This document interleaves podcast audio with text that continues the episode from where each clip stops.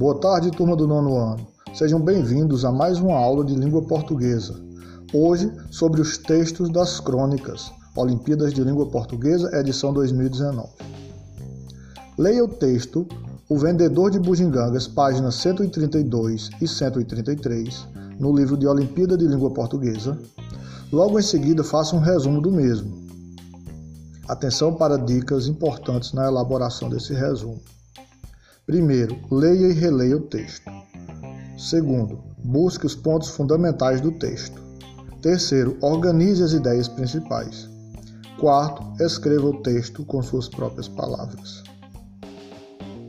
Pensamento do dia.